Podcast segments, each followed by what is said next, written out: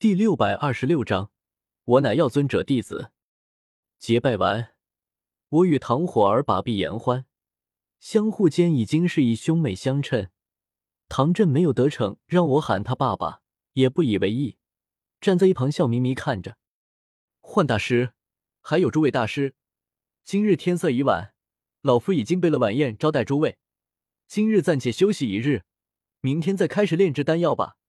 到时候，诸位大师也可前去参观。”唐振朗声说道。众多炼药师纷纷道谢，脸上有些期待之色。要知道，唐振玉炼制的丹药可是七品七色，如此高品阶的丹药，在整个中州也是罕见的。纵使无法参与，只要能在旁观看一二，也是与有荣焉。何况参与炼制的三人，来头一个比一个大。丹塔克钦长老幻大师且不提，唐振身为焚炎谷主，在整个中州也是远近闻名的强者，而我更是中州传说中药尊者的人，也不知道一身炼药术有多高明，又有多少传承自药尊者的神鬼莫测之术。这一切都撩动着在场所有炼药师的心，感觉和初恋第一次约会都没这么心痒期待过。唐前辈。我怕是不行啊！忽然，我开口打断了众人的遐想，有些无奈的对唐振说道：“我前些时日灵魂受了些伤，恐怕无法进行炼丹。”怎么会这样？唐振愕然，众多炼药师也一阵骚动。这样一来，岂不是无法看到药尊者的人炼制丹药了？唯有一人在笑，莫大师好似看到了希望。冷笑道：“纳兰叶，你既然无法炼丹，还敢来这里耽误唐谷主的时间，真是该死！”唐振冷眼横去，瘦小的身躯中散发出浓郁的威严。莫大师，有些事情不需要你来多管。莫大师愕然，旁人却是一阵讥笑：“我和唐火儿结拜了呢，已经算是半个焚炎谷的人，这莫大师竟然还去挑衅我！”也太不识相了，这是在一同挑衅唐镇父女啊！我，不过唐前辈还请放心，我已经有疗伤的办法，只是药材一时还凑不齐，需要等几日后至火城的一场拍卖会，将药材凑齐炼制成丹药后服下，灵魂就能恢复。唐振颔首，不知道你缺什么药材？我焚炎谷的库房内或许有库存，老夫可以直接给你。不需要等什么拍卖会，我一脸拒绝。我怎么能随便用前辈的东西？那拍卖会就在几日后，前辈稍等几日就好了。唐振见我一脸坚持，也就不勉强了，点点头，招呼众人前去吃晚宴。那是在一座大厅内，里面灯火通明，地面铺着一种温度极低的冰蓝色石头，大让厅内气温凉爽。隔绝了外界的燥热，焚炎谷众多长老也入席了。唐振还将我和唐火儿结拜的事宣布了下。一些不知情的长老满脸愕然，但也没多说什么。这是唐振父女俩的私事，他们管不到，只是遥遥朝我敬了杯酒。宴会上气氛还算热闹，一边是焚炎谷长老，一边是近二十位炼药师，彼此热烈交谈着。满脸笑容。许久后，宴会散去，我与唐火儿并肩走在一起。火儿，带为兄在焚炎谷走走。唐火儿对我也有些好奇心，虽然此刻回过神来，有些觉得那场结拜有些稀里糊涂了，还是带着我在焚炎谷内游逛起来。他从小生长在这里，对这里极为熟悉，一处处宫殿阁楼景物都能说出个一二来。这让我想起了穆青鸾，他带我逛星陨阁的时候，好像也是这场景。火儿，明天我要回至火城参加拍卖会，你要不要和我一起去？拍卖会还是挺热闹的，有什么喜欢的东西，我可以帮你买下来。唐火儿眨了眨眼睛，忽然问道：“你之前让我猜你能不能通过父亲的测验，若是猜对了，就送我一份礼物。你是打算送我什么？”我转过身去。迎着小姑娘好奇的目光，伸手指着自己，咧嘴笑着：“礼物呀，自然是我这个哥哥，火儿可还满意？啊！唐火儿一呆，哪有把自己当做礼物的？这也太耍无赖了吧！拍卖会我去了。唐火儿嘟着小嘴说道。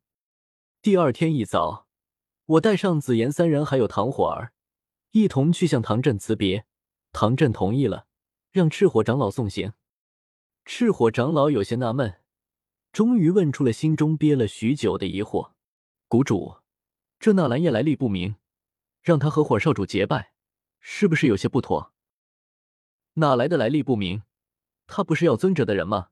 风尊者还能作证，身后有两位尊者撑腰，火儿与之结拜也是好事。”赤火长老，这只是一面之词。万一这小子是骗人的呢？唐振斜睨了眼赤火长老，他拥有一火陨落心炎，年纪轻轻已经是斗宗修为，比火儿还要优秀，这也是假的。赤火长老坚持道：“这小子和火少主结拜，如今又让他离开焚炎谷，或许是图谋不轨。”哼，这里是焚炎谷，有老夫盯着，火儿出不了什么事。唐振瘦小的身躯内弥漫出一股恐怖气息，就像护崽的老狮王。赤火长老一惊，知道谷主自有考虑，闭嘴了，连忙将我和唐火儿几人一直送到炽火山脉外，途中不时叮嘱唐火儿在外小心些，搞得唐火儿都有些不耐烦了。赤火长老，再见。打了个招呼。我带着紫妍、唐火儿几人往炽火城飞去。赤火长老看了看我们远去的背影，也折返回焚岩谷山门，却在山门外看到了三道外来人影：两个年轻男子，一个年轻女子，穿的都不是焚岩谷袍服。这是怎么回事？赤火长老拉了个值守的焚岩谷弟子问道。左侧一位体型壮硕、脸庞坚毅。隐隐有些不怒自威的男子回头看去，顿时一愣，原来是赤火长老，在夏天皇城柳家族长柳晴，见过赤火长老。这男子不是别人，正是曾经在迦南学院修炼过的霸枪柳晴，曾经上过迦南内院强榜前十，威名赫赫。可如今看去，柳晴却没了当初的锐气，取而代之的是一种沉稳。天皇城位于焚炎谷势力范围内，柳家算是焚炎谷的附庸家族。此刻一见到赤火长老，柳晴脸色一沉，快步上前诉说道：“赤火长老，我柳家这么多年对焚炎谷没有功劳也有苦劳，还请赤火长老为我柳家做主。”赤火长老眉头微蹙，原来是柳家家主，你先说说是怎么回事。柳晴当即将事情娓娓道来，原来还是因为唐镇找炼药师的事，这事情焚炎谷也交代了下面的大臣去办。柳家所在的天皇城有两大家族，一是柳家，二是程家。城中有一座空间虫洞，是两家轮流来掌管的，为期一年。今年本该轮到柳家掌控空间虫洞，可因为程家为焚炎谷找到了一位高阶炼药师。这空间虫洞的掌控权却是被一位焚炎谷长老强行划给了程家，而且一划就是三年，这可是一块大肥肉，柳家哪里肯干？